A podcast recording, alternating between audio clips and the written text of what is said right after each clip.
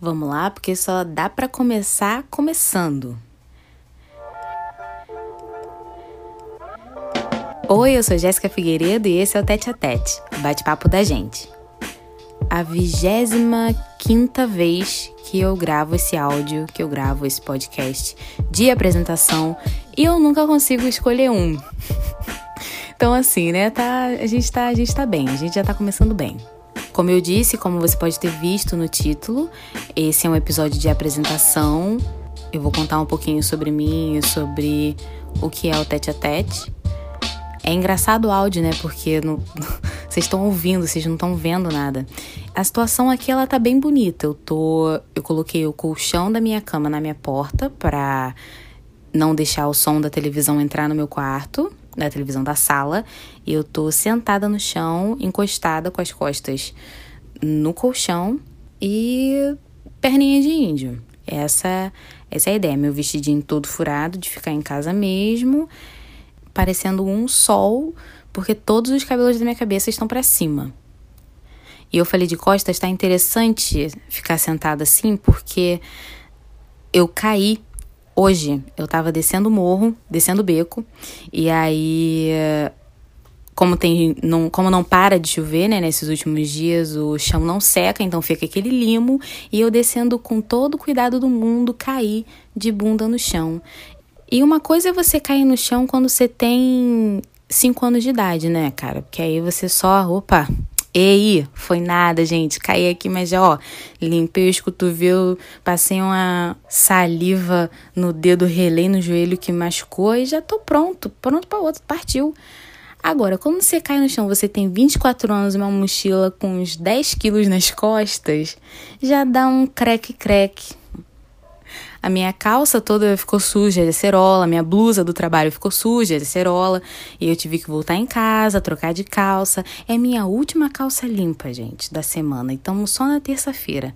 Tá, tá um perrengue para esse podcast nascer, tá um perrengue. Mas a gente vai sobreviver, mesmo com o cachorro latindo no fundo, porque o cachorro ele quer fazer parte desse momento, então vem, cachorro. Aqui a gente agrega, a gente não exclui. Vem.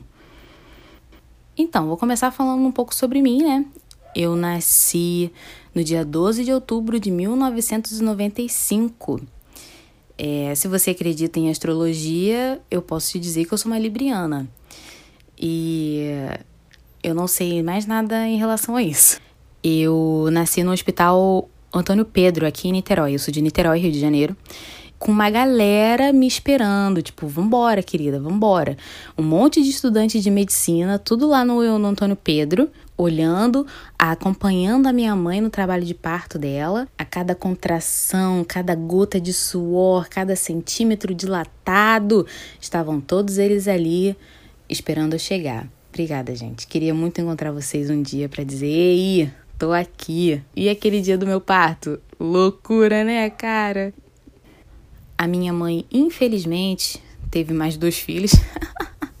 Zoeirinha, irmãos. Eu tenho um irmão mais velho e um irmão mais novo. Nós temos cinco anos de diferença entre um e outro.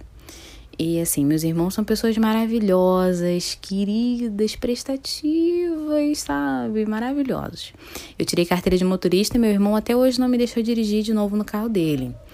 E meu irmão mais novo, ele tá sempre aprontando alguma. Eu sempre tenho histórias novas para contar sobre o meu irmão mais novo.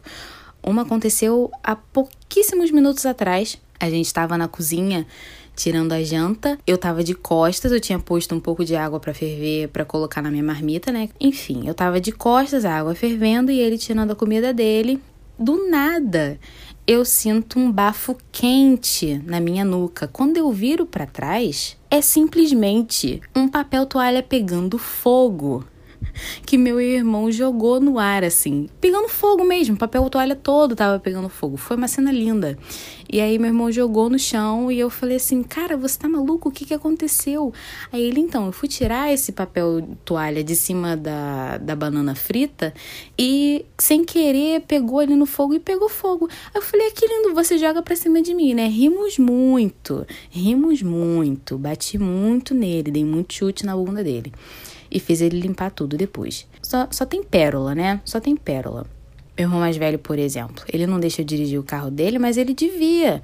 Porque aquele garoto quebrou tudo que era meu. Minha calói roxa que eu ganhei quando era criança, ele quebrou. Quando a gente era criança, estava brincando, ele botou o pé na frente para eu cair. Eu caí de boca no chão e tive que arrancar meus dois dentes que não estavam moles ainda. Eu fiquei com uma janela precoce na minha boca. E sem contar a nossa história Master Blaster de quando eu quebrei o meu pé. Bem, quebrei entre aspas. É, meu irmão eu, eu e meu irmão mais velho, crianças. Meu irmão mais velho em cima do muro, soltando cafifa, e eu sentada no chão na mesma reta que ele, brincando de sei lá o que. Naquela mesma semana, dia ou mês ou o que seja, meu pai tinha trazido para casa uns banquinhos de cimento maciço daqueles de decoração de jardim, daqueles que a gente coloca uns vasinhos de planta em cima, que parece até uma esculturinha da Grécia. Então, ele tinha colocado isso aqui no quintal e eu tava brincando perto de um desses. Talvez meu irmão tenha usado aquilo para poder subir no muro. E eu tava tranquila, brincando, feliz, contente. E de repente meu irmão gritou na minha direção e falou assim: Tira a linha, tira a linha do, de trás do banco, porque tá agarrada, tá agarrando tudo.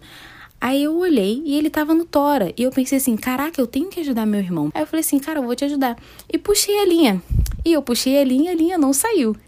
E aí eu tive a brilhante ideia de puxar o banco para frente para poder puxar a linha e ela conseguir desenroscar. Eu reuni todas as minhas forças e eu puxei o banco para frente.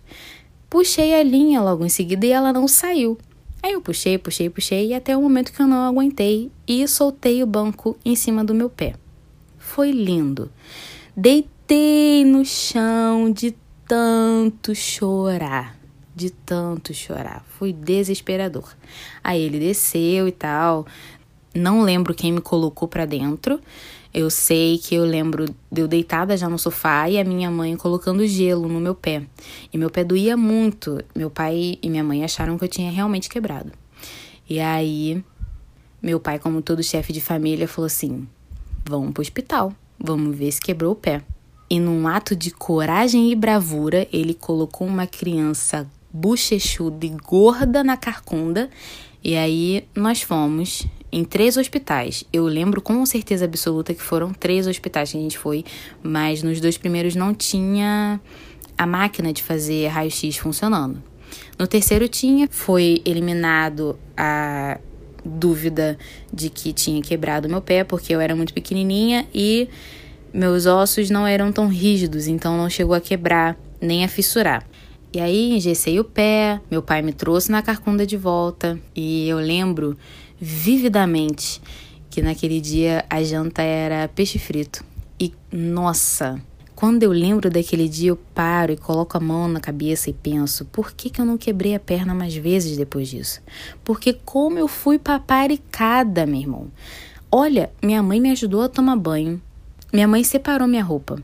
Minha mãe tirou a espinha do peixe para mim. Meu pai me deu atenção. Meu pai mandou meu irmão mais velho colocar a almofada embaixo do meu pé para que eu não sentisse dor. Eu tava tipo assim, a rainha do rolê. E meu irmão mais velho mortificado de raiva, porque primeiro ele tinha que me ajudar, e segundo, porque ele me achava extremamente burra por não, por não ter conseguido tirar a linha de trás do banco. Mas assim, foi a melhor semana da minha vida. Até o momento que eu tive que tirar o gesso. E eu mesma tirei o gesso, tá? Até porque eu já tava de saco cheio daquele gesso, porque eu tinha que tomar banho com a perna para fora, eu não podia correr, eu não podia brincar, coçava, eu ficava com um palito de, de churrasco coçando, era péssimo. Aí eu mesma tirei. Eu não sei se é uma memória infantil que já tá muito desgastada, já tá muito esquisita. Mas eu lembro que quando eu tirei o gesso, que eu olhei para minha perna, ela estava extremamente mais fina do que a minha outra perna. E aí que começou o desespero, porque eu olhei para uma, olhei para outra e falei: "Caraca, eu não vou pisar no chão". E meu irmão só ria da minha cara, porque esse é meu irmão, né? Então, assim, várias outras histórias que nós temos juntos. Eu zoo e falo que é infelizmente que os meus pais tiveram mais filhos, mas é completamente mentira. Eu sou muito apaixonada pelos meus irmãos e queria que eles fossem mais inteligentes em relação à vida, porque eles são muito inteligentes. É, quer dizer, para outras coisas. Tipo, eles nunca viram um troço funcionar na vida e eles vão lá, olha, futuca daqui, futuca dali e já entendeu completamente o, o, o objeto, o assunto, o que, o que quer que seja. Eles são muito inteligentes. Só burros, mas são inteligentes. E essa inteligência toda vem dos nossos pais. Meus pais são sensacionais. Minha mãe é uma mulher incrível. Minha mãe é daquele tipo de mulher que tira de onde não tem. Eu cresci vendo ela fazer mágica, sabe? Eu lembro que quando o gás acabava, a gente a gente ficava tipo assim, caraca, como é que vai terminar de cozinhar o arroz agora? E aí minha mãe pleníssima pegava uma latinha de sardinha, colocava em cima do fogão, colocava o álcool, acendia um fósforo, jogava dentro e fazia fogo na latinha. E terminava de cozinhar. Linda, intocada, sem derramar uma gota de suor.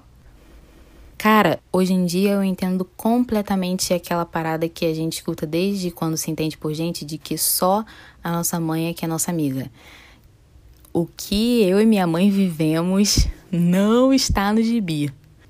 Já meu pai é um cara super batalhador, trabalhou a vida toda, trabalha muito até hoje. Eu lembro que tinha época que eu quase não via meu pai, porque ele chegava em casa, eu tava dormindo, ele saía para trabalhar, eu tava dormindo.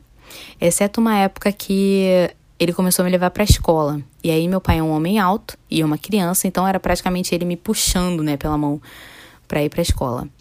E uma coisa interessante que aconteceu quando eu estava na escola, talvez fundamental 2 por aí, eu, eu era muito zoada. Eu sempre fui muito zoada, né, na escola. Mas teve uma época que foi assim, duas épocas na verdade, foram bem, bem marcantes. E em uma delas o meu pai, ele foi falar com os garotos que estavam me perseguindo. E eu lembro da gente chegando lá na fila do colégio. Meu pai parou, botou a mão na cintura, virou para mim e falou: "Quem é que tá implicando com você?" Aí eu, super mortificada de vergonha, apontei e falei: fulano e fulano. E virei as costas e saí. Aí ele, não, não, não, não, não, vem cá. E me puxou pela mão e foi falar com os garotos na minha frente. Tipo assim, é melhor vocês pararem de seguir a minha filha, de importunar, de implicar com a minha filha, senão vocês vão se ver comigo. Aí, tipo, imagina a cena, meu pai um cara alto, 1,80 e pouco de altura, falando com crianças do Fundamental 2, tipo, 12, 13 anos de idade. Vocês vão se ver comigo. É melhor parar de implicar com minha filha. E eu ficava assim: Meu Deus, vou morrer neste momento de vergonha. Essa tour foi interessante, foi, foi muito interessante. Meu pai sempre me dava livro, na época ele trabalhava por conta própria meu pai é pedreiro, ele pegava né, na obra muitos livros, muitas enciclopédias, coleções, revistinhas, porque a maioria daquelas coisas iria para o lixo. E quando eu comecei a ler, ele sabia que eu gostava de ler qualquer coisa, porque eu sempre gostei de ler muito qualquer coisa, e ele levava para mim, ele trazia para casa, né, para eu ler. E falando em bullying, eu contei, né, essa época que os garotos me perseguiam na rua. E teve também uma época muito marcante na minha vida que foi a segunda série. Na segunda série, eu tava na segunda série A e eu fui pro turno da tarde. Eu não continuei no turno da manhã, fui pra tarde. E lá eu me deparei com meninas totalmente. Ai, não sei nem, não sei nem como começar a descrever, porque sabe aquele tipo de criança que você olha para ela e você já vê que ela é mau caráter? São essas meninas. E elas implicavam comigo por tudo, por tudo. Na época, eu, como era nova no turno, eu não tinha feito amizade ainda com ninguém. E elas fizeram questão de que eu não fizesse mesmo amizade com ninguém e que minha vida fosse um inferno. Todos os dias eu chegava em casa arrasada, chorando, triste. Tipo assim, provavelmente as pessoas que viveram, os adultos, né, que vivenciaram aquilo ali, achavam que era brincadeira, que era é, brincadeira da parte das meninas e drama da minha parte. Só que eu sempre fui o tipo de criança chata, do tipo, eu não gosto que faça brincadeirinha comigo. Eu não gostava que fizessem brincadeirinha comigo ridícula e idiota. Eu não gostava de que as pessoas implicassem comigo sem motivo. Porque desde pequena, e engraçado como isso é uma constante até hoje, eu vou para os lugares, eu faço o que eu tenho que fazer e eu saio deles. Tipo assim, eu não implico com ninguém, eu não faço questão de fazer é, é, terror na vida de ninguém, sabe? E nem todo mundo é assim, e eu me deparei com essas situações na segunda série. E aí era uma parada que me incomodava muito e ninguém fazia nada. A diretora achava que era palhaçada da minha parte, de me sentir tão atingida e tal. E as meninas sempre implicavam comigo, não sei o quê. E era algumas implicavam comigo de tipo, tá olhando o quê? Vira pra frente, sua esquisita, não sei o quê. E eu ficava assim, cara, por que, que você tá falando assim comigo? Qual o seu problema? Na minha cabeça, né? E eu ia para casa depois e chorava. Até o dia que, de tanto eu pentelhar, e eu acho que minha mãe provavelmente foi na escola, eles me mudaram de sala. Eu fui para a segunda série B, que era uma turma muito menor do que a A, e só tinha gente estranhamente legal. Tipo assim, só tinha gente esquisita naquela sala. Só tinha gente esquisita. E era muito legal, era muito divertido, porque as pessoas esquisitas elas são hilárias, excepcionais. Eu digo porque eu sou uma esquisita. E assim, o pessoal era engraçado, me acolheram, perguntaram por que, que eu quis mudar de sala. E eu falei que o pessoal da outra sala me zoava. E eles falaram, tipo, cara, nada a ver zoar os outros. E eu fiquei assim, gente, é exatamente isso, nada a ver zoar os outros. Nossa, me encontrei. Foi a melhor segunda série da minha vida. Até porque eu só fiz uma vez. Mas foi muito, muito, muito divertido. A minha professora era muito legal. E era tão legal que eu uma vez fiz minha mãe fazer cuscuz para eu poder levar cuscuz para ela. E foi até interessante essa tour do cuscuz porque a minha professora comeu e não sentiu nada. Eu comi, no dia seguinte eu tava com intoxicação alimentar. Vai entendendo, é mesmo? Minha vida é, um, é uma sequência de 7 a 1 incrível. Tem uma galera ainda que mora pelo Largo da Batalha, que que às vezes quando eu vou no supermarket ou quando eu vou no Rede Economia e eu tô lá comprando coisas ou batendo perna mesmo pelo largo, eles me olham, dão um tchauzinho ou do tchauzinho também, porque são pessoas legais. Dessa turma, a única pessoa com quem eu ainda tenho contato é com Thaís. E eu acho muito legal a história da Thaís, porque desde quando a gente estava na escola, ela sempre apurrinhou na aula de educação física, dizendo que era pra gente jogar vôlei. Toda a aula de educação física, Thaís tinha que jogar vôlei. E hoje em dia ela é jogadora de vôlei profissional. Então eu sinto maior orgulho de Thaís. Um beijo, Thaís, caso você ouça isso. E aí, depois dessa época, foi tudo as mil maravilhas, sabe? Um pouco antes, eu tive o meu primeiro amor, foi no colégio, o meu crush do colégio. A gente estudou no Jardim 3, Alfa, primeira série, e depois na terceira série, depois na quarta série, ele saiu do colégio e a gente não se viu mais, se eu não tô enganada. E assim, amor da minha vida, cara, amor da minha vida infantil. Ele e eu lemos um texto. É muito engraçado falar isso. Eu e ele lemos um texto na festa de formatura da Alfa. E esse foi o nosso momento de brilhar. Foi o auge do nosso relacionamento. Porque antes disso eu tinha ficado muito, muito, muito pistola. Porque a gente tinha. A turma tinha dança em dupla. E eu tava crente que para todo mundo à nossa volta o nosso amor era verdadeiro e claro. Então assim, tinha que ser eu e ele dupla na dança. E nós não fomos dupla na dança. Aquilo me deixou muito, muito, muito chateada. Mas depois a professora falou que nós dois, por sermos os melhores leitores da sala, nós leríamos um cartão na festa de formatura da Alfa. E nós realmente lemos e foi lindo. Ele era o amor da minha vida infantil. E eu sei o nome dele todo até hoje, mas não vou dizer, né? Porque ele é meu crush, né, gente? Quer dizer, era. Ops. Quando cheguei na sexta série, no final de ano, eu fiquei de dependência em matemática. E eu e matemática a gente não se dá bem nunca, nunca nos demos bem. Nunca. Ah, voltando uma série, na quinta série eu me vesti de menino para uma peça na escola. Foi ótimo. Todo mundo me aplaudiu, foi maravilhoso. Na época era eu me vesti de Juninho Play. Era um quadro que tinha no Zorra Total, que era a Samantha Schmutz, que fazia um garoto, né? E aí era Juninho Play ou Pay, sei lá. E aí eu peguei as roupas do meu irmão mais velho, levei pro colégio, troquei de roupa lá e fiz a encenação. E foi sensacional, cara, sensacional. Na sexta série eu fiquei de dependência matemática e como era um colégio particular, cada aula de dependência era muito, muito cara. E aí meu pai e minha mãe falaram assim: "Querida, desculpa, mas você vai pro colégio público". E aí eu fui. Assim, a princípio, completamente apavorada, porque o colégio que eu vinha era particular de bairrinho, mas era um coleginho azul, todo bonitinho, bem tratado. E eu fui pro colégio público e não era nada daquilo, o colégio era marrom. Marrom, que pessoa pinta um colégio de marrom, gente? Não tem condições. Foi lá que eu fiz os meus amigos pra vida toda. São pessoas que me acompanham até hoje, que são meus melhores amigos, que eu amo, amo, amo profundamente. E no colégio público eu lembro de muita coisa, assim. Eu lembro de ver muita briga, e era briga, briga mesmo, de soco, tapa, puxão de cabelo, voar um para cada canto do, do pátio.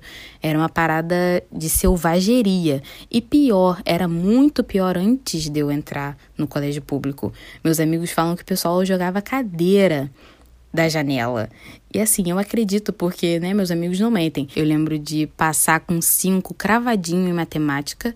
Lembro de vários professores, alguns marcantes, alguns chatos, alguns muito queridos que são meus amigos até hoje, até em rede social. E eu lembro que eu fiz, foi a minha época mais pagodeira, assim, de exaltar samba, de sorriso maroto. E eu lembro que eu mudei muito poema parnasiano, poema renascentista poema simbolista, nem sei se simbolista tá certo, mas eu botei muito poema em ritmo de pagode. Nossa, eu e os meus amigos, né? E no meu último dia de aula, no terceiro ano, eu cheguei lá super de boa, assim, não vou chorar não, gente, não vai ter nada. E foi, foi nada mesmo, foi uma cerimôniazinha inha.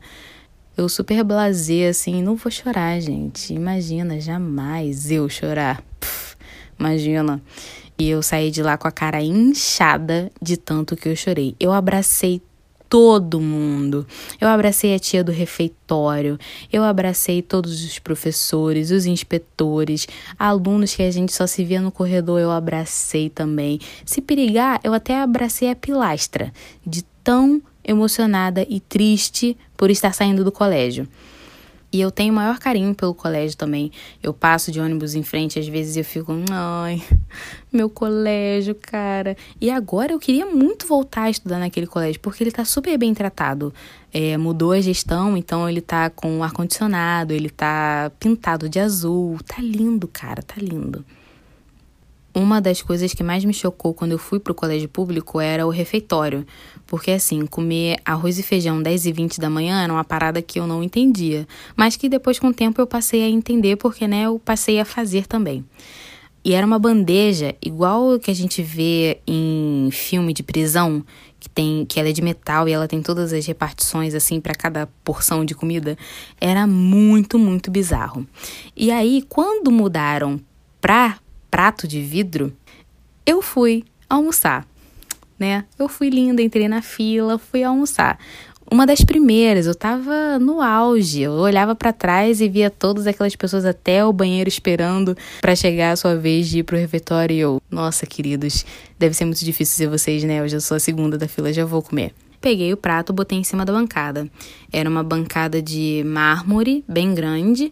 De um lado a gente ficava, do outro lado ficavam as, as bacias. Eu vou falar bacias, mas provavelmente tem outro nome. As bacias de comida embaixo da bancada e as tias colocavam pra gente a comida. Ela tava úmida, a bancada, ela tava molhada. A água não tava gelada, não. Mas o feijão tava escalpelando de quente. A tia foi, botou o feijão no prato e eu encostei o prato na, na, na, bancada, né? E cheguei pro lado. No que eu cheguei pro lado e a outra tia colocou o arroz, o prato simplesmente estourou. E foi vidro em mim, foi vidro na comida, foi vidro na tia, foi vidro em tudo quanto é lugar. E aí chega o diretor da escola, que era um amor de pessoa. O que aconteceu aqui? Ah, o prato estourou e tal. Ah, vamos ver e tal. E eu saí. Nisso que ele tá desenrolando com as tias sobre o que, que vai fazer com a comida, eu saí do, do refeitório mortificada de vergonha. Logo em seguida, sai ele atrás de mim. Aí ele para no degrau, olha pra fila e começa a gritar: Gente, não vai ter almoço hoje. Aí todo mundo, qual foi, diretor? Tá maluco? Que eu não sei o que. Porque colégio público e Caraí, meu amor, eu estudei com todos os filhos, todos os herdeiros do tráfico de todos os morros de Niterói. Aí foi um, qual foi que isso? Tá maluco, meu parceiro? Eu tô morgado de fome, não sei o que. E aí ele falou a seguinte frase: Não vai ter almoço hoje por causa dela. E apontou para mim. Aí eu olhei pra cara dele e, tipo assim, você acabou de me matar, meu amor. Eu falei, gente, desculpa, gente, desculpa. O prato estourou, não foi culpa minha, o prato estourou e saí voada pra minha sala. Eu fiquei até com medo de sair da escola naquele dia, porque, né? Em escola pública, pelo menos na minha época, quando falava assim, briga na saída, era briga na saída. Não tinha para onde correr. Foi na época da escola mesmo, no, no ensino médio, no segundo ano, que eu comecei a pensar sobre faculdade. E aí eu tinha decidido que eu queria fazer ou letras ou jornalismo. Eu tinha já decidido elas duas e eu ia fazer uma ou outra, não tinha outra opção. Até porque exatas, biológicas nunca foi meu forte e de humanas eu queria alguma coisa que eu pudesse ganhar dinheiro escrevendo porque né, eu sempre li muito minha vida inteira. Eu tenho até hoje as histórias, os pedaços de papel com as histórias e os rabiscos que eu fazia. Eu sempre gostei de inventar história, eu sempre falei sozinha desde pequena. E uma das minhas brincadeiras favoritas era brincar de escolinha, mas tipo assim, eu sentar pegar, abrir o livro, o caderno, pegar a caneta e começar a fazer vários rabiscos e tipo assim, tô escrevendo aqui, gente, uma carta. E ficava falando ao mesmo tempo que eu ia fazendo rabisco no, no papel. Eu sempre gostei de inventar história. E aí eu queria ganhar dinheiro escrevendo. O segundo ano chegou, o terceiro ano chegou, a gente se preparou, né, na medida do possível para fazer o Enem. Só que na época, eu acho, se eu não estou enganada, eu não conseguia fazer o Enem. Por quê? Ao mesmo tempo que eu estava me formando na escola e tentando entrar na faculdade, a minha avó materna estava morando aqui em casa com a gente, com a minha família. A minha avó materna teve Alzheimer. Ela ia e voltava, ela gostava dessa coisa de morar aqui, morar sozinha, morar aqui, morar sozinha, só que nos últimos nove anos de vida dela, ela ficou aqui de vez. Tanto que meu pai construiu uma casa para ela e ela morou aqui os seus últimos nove anos. Eu terminei a escola, não rolou fazer o Enem naquela época, se eu não estou enganada. E eu fui fazer pré. Eu fui fazer pré-vestibular depois que eu terminei a escola. Ah, também quando eu terminei a escola, eu terminei o Senai. Eu fiz Senai, gente. Eu acabei de lembrar desse detalhe. Eu sou técnica em petróleo e gás, formada. Eu falo que é meu passado sombrio, meu passado exato. Enfim, Aí eu fui fazer pré, pré-social na UF, e o pré-social, ele é interessantíssimo, porque ele dá muita oportunidade para quem precisa, para quem quer continuar estudando, mas não pode pagar um pré, um, um, um pré daqueles bambambam bam, bam, que dão um grito no dia da prova do Enem, essas coisas. Por outro lado, o pré-social, ele é extremamente cansativo porque todos os dias se fala sobre revolução Todos os dias se fala sobre derrubar o governo. Todos os dias se fala sobre queimar o sutiã. Gente, eu só queria aprender ligação de carbono. Me pergunta se eu sei. Não sei, não lembro. Não tive aula disso no colégio, não tive aula disso no pré. Porque eu estava ocupada preparando a revolução, entendeu? Era um pouco complicado, né? Mas a gente, a gente conseguiu sobreviver, eu consegui sobreviver. Deu tudo certo no final. e aí eu fiz o pré, mas não cheguei a terminar também, porque conforme. Engraçado, conforme o ano foi passando, foi chegando, se aproximando do fim, a minha avó, por outro lado, começava a piorar. E aqui em casa éramos eu e minha mãe cuidando dela. E uh, as noites são muito difíceis para quem tem Alzheimer. Eu estudava justamente à noite, a minha mãe não estava conseguindo dar conta de ficar com a minha avó sozinha. E aí eu falei assim: vou ter que me afastar desse pré para poder dar uma assistência em casa passei a ficar mais tempo em casa, mais tempo ajudando.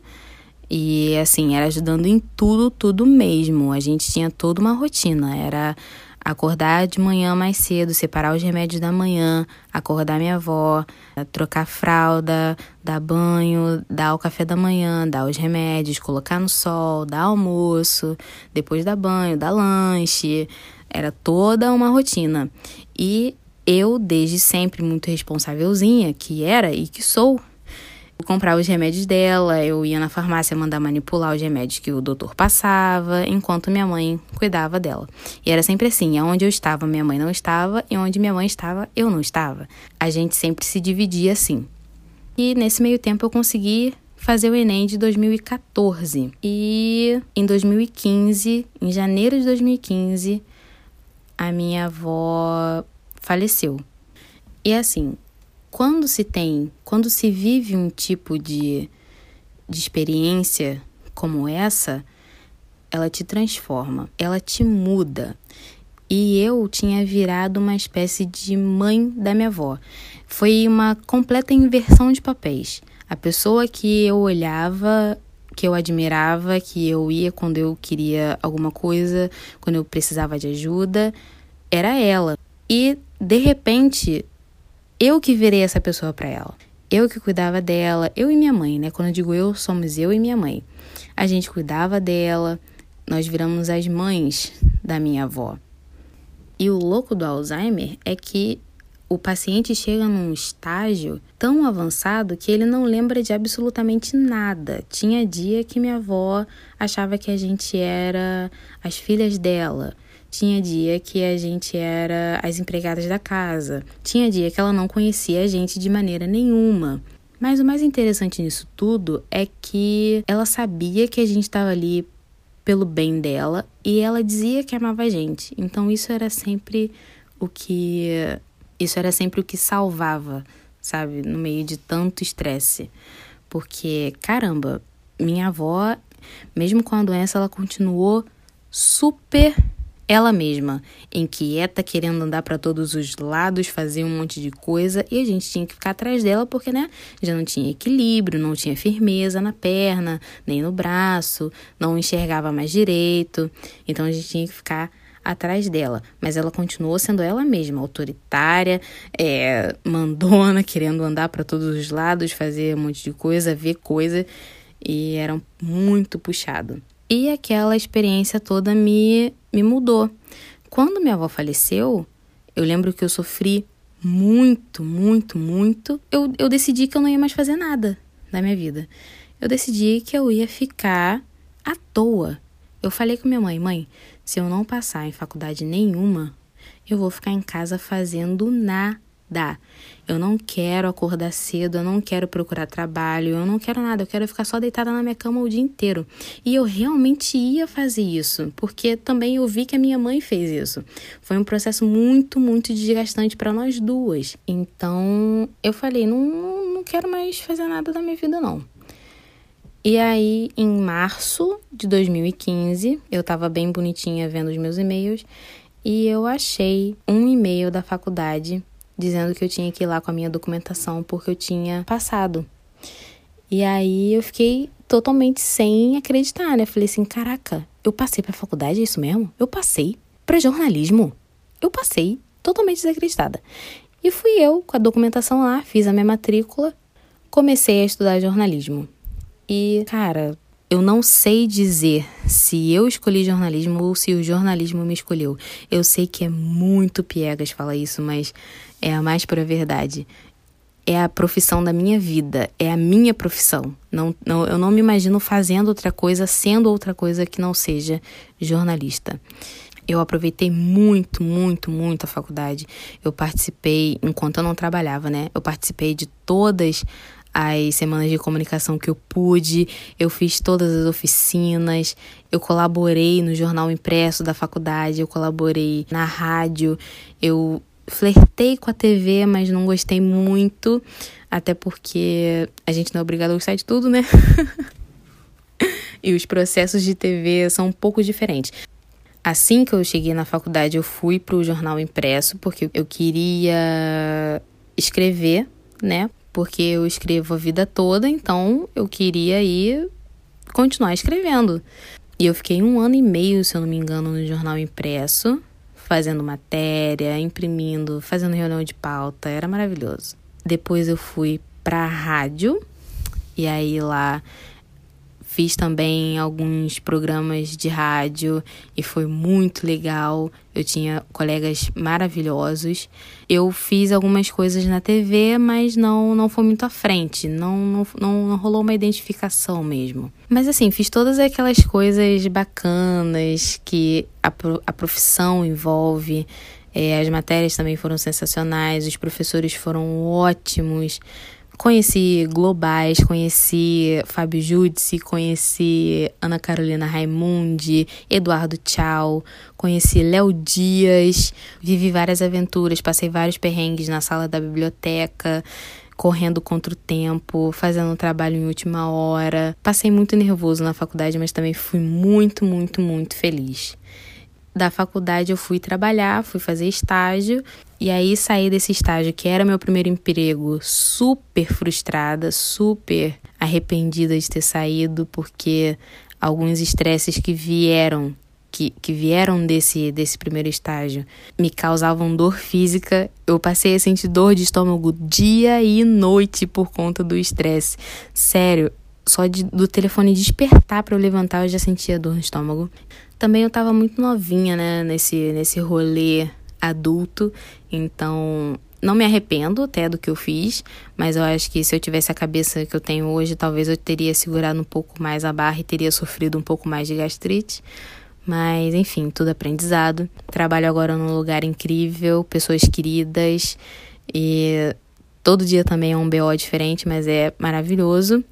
E eu acho honestamente que eu tenho muito potencial para crescer, mas eu tenho um defeito gigantesco que é a autossabotagem. Eu planejo tudo e aí quando eu chego na cara do gol para fazer, eu fico assim, putz, mas vai dar errado por causa disso, disso, disso, disso, disso. Talvez é melhor eu não fazer. Não vou fazer não, vou ficar na minha. E aí eu fico na minha zona de conforto. E é isso que quando começou o ano, eu falei assim: vamos parar com esse comportamento. Aliás, essa coisa do começo do ano foi muito esquisita para mim, porque eu me comportei de uma maneira completamente diferente de como eu ajo. Porque geralmente o ano passa e eu fico assim: ah, beleza, mais um ano, vambora. Só que esse ano eu falei assim: não, esse ano é ano de trabalho, esse ano é ano de sair da zona de conforto, cara. Vão parar com isso, Jéssica. Eu falando comigo mesmo, porque eu falo comigo mesmo em voz alta. Eu falando comigo, olhando pro espelho, eu falo assim: vão parar com esse comportamento, Jéssica. E vão parar. Eu tenho várias coisas que eu quero fazer há muito tempo e eu não faço, e o tete a tete era uma delas. Tipo, eu sempre falei que eu queria aprender espanhol. Por que, que eu não vou fazer um curso de espanhol, cara? Eu sempre falei que eu queria aprender a falar com sotaque britânico. E eu vou aprender sotaque britânico. Então, tipo assim, eu, eu sempre falei que eu ia parar de me auto-sabotar. E eu preciso exercitar essa coisa de parar de me auto-sabotar. Porque não vai literalmente me levar a lugar nenhum. O ano 2019 foi maravilhoso, poderia ter sido melhor se eu tivesse mais coragem e vergonha na cara. Não foi, não tive, mas 2020 vai ser diferente. A começar pelo tete a tete, que é o meu bebê. Eu falo que ele é o meu bebê e que eu já venho gerando ele no meu cérebro há dois anos. Desde 2018 eu já venho pensando é, matutando alguma coisa que eu pudesse fazer minha, algum produto jornalístico meu, do meu jeito e bem, assim, de qualidade, né? Mas sem esse peso do produto jornalístico, eu queria uma parada descontraída. E foi daí que a ideia de fazer um podcast foi nascendo e o tempo foi passando, eu fui, né, procrastinando. Só que chegou a hora. Chegou a hora disso acontecer, chegou a hora de eu botar a cara a tapa, errar e acertar, porque não me cabe mais esse tipo de comportamento de ah, vou ver e te falo, vou ver e te aviso. Não. Tem que arregaçar as mangas e fazer. Eu já venho pensando no tete a tete há muito tempo. Os anos também vieram passando e o movimento do podcast veio crescendo. E assim, eu sou uma pessoa que acredita muito nas coisas que acontecem à minha volta o ano de 2020 começou e eu comecei a me dar uns tapas na cara de tipo assim, vamos fazer o podcast acontecer, Jéssica, vamos fazer, vamos fazer. Antes do carnaval, eu ouvia pessoas no meu trabalho falando, conversando, né, com outras pessoas, enfim, e quando eu passava, elas falavam a, a, a palavra, a, as palavras tete a tete. E eu ficava assim, gente, eu chega a dar uma olhada assim para trás para tipo assim, caraca, ela falou tete a tete mesmo? Aí eu voltava, você falou tete a tete mesmo? Falei. Nossa, eu gosto muito dessa expressão. Eu também gosto, uma expressão mais antiga, né? Mas eu gosto. Falei, eu também. Eu ficava assim, caraca, ela falou tete a tete, cara. Tem que acontecer. Isso aconteceu duas vezes antes do carnaval desse ano. E eu, no começo do ano, tinha já feito, separado um caderno, eu escrevi, eu tenho tudo escrito de como eu quero fazer, a estrutura técnica, as pessoas que eu quero entrevistar, sobre o que eu quero falar, como eu quero proceder. Eu tenho tudo isso anotado desde o primeiríssimo dia do ano, desde dezembro, se duvidar. E eu tava só empurrando com a barriga. Mas Chegou a hora, chegou a hora dele nascer, até porque uma gestação de dois anos, essa criança já não deve estar muito bem, já não vai ser muito normal. Então, esse é o momento, essa é a hora e a gente vai meter a cara. O Tete a Tete é um podcast de coragem, acima de tudo. Aqui eu quero ter uma conversa, ter um bate-papo legal com pessoas que eu admiro que eu conheço e, até pessoas que são conhecidas dos meus conhecidos que têm uma história legal. Eu quero trazer, eu quero ter um tete a tete com essas pessoas para poder contar essas histórias, porque são histórias que valem a pena serem ouvidas, são opiniões que valem a pena serem ouvidas. Não, não de uma maneira engessada e informativa, jornalística, papapá, mas leve, fluida, tranquila, serena, bem descontraída, para que quem ouça se sinta parte daquilo.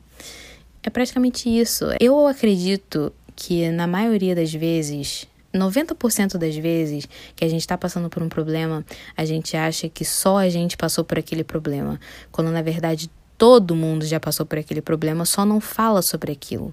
Por que não falar sobre um assunto? Por que não ter um tete a tete com alguém que já passou pela mesma turbulência que a gente, que está no mesmo barco que a gente e já passou pela mesma tempestade. Como que a pessoa fez? Como que aconteceu? Como que ela mudou? Como que ela agiu? Essas coisas. Contar, contar a história, compartilhar experiência, compartilhar vivência, porque é o que eu acredito, eu acho que tá todo mundo literalmente no mesmo barco.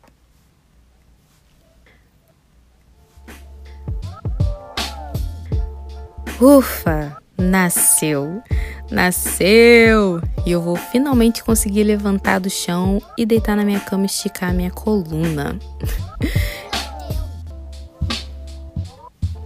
Esse foi o tete a tete de hoje, o primeiro de muitos, assim espero. Eu espero também que você tenha gostado. Muito obrigada por ter escutado até aqui.